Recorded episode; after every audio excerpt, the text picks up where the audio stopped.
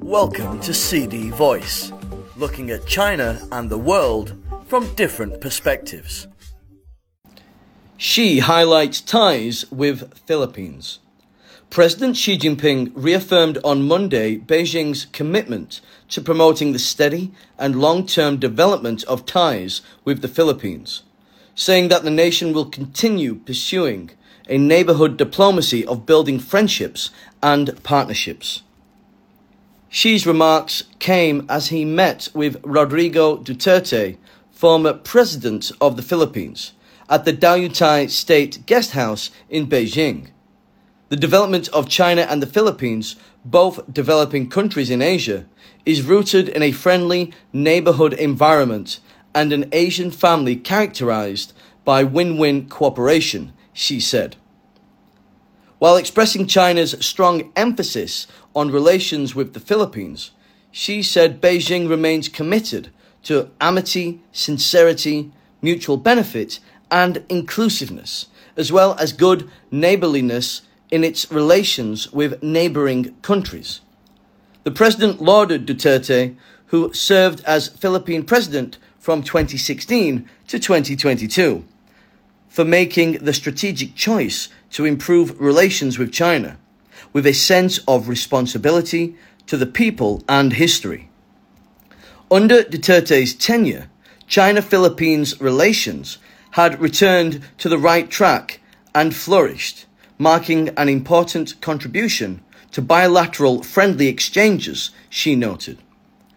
Duterte expressed his gratitude for China's valuable support to the economic and social development of the Philippines especially the generous assistance in fighting the COVID 19 pandemic. Developing friendly relations with China is in the interests of both peoples and is also the wish of the majority of the Filipino people, said the former Philippine leader, who added that he is willing to continue playing a role in promoting Philippines China friendship. China was the first country Duterte visited outside the Association of Southeast Asian Nations when he took office in 2016, in what was widely seen as an ice-breaking trip between the two nations, after he chose to foster closer political and economic ties with Beijing than his predecessor.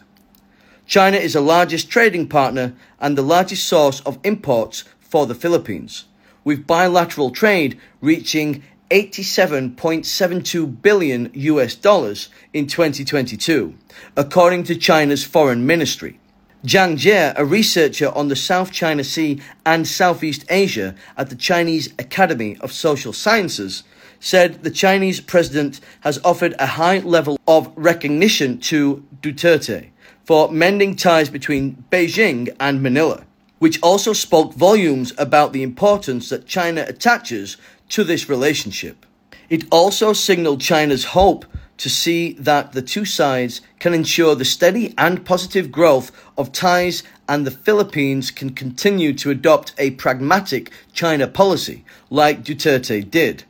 She added that a steady relationship between Beijing and Manila is instrumental to peace and stability in the South China Sea and ensuring that China and ASEAN can focus on regional cooperation going forward. That's all for today. For more news and analysis, buy the paper until next time.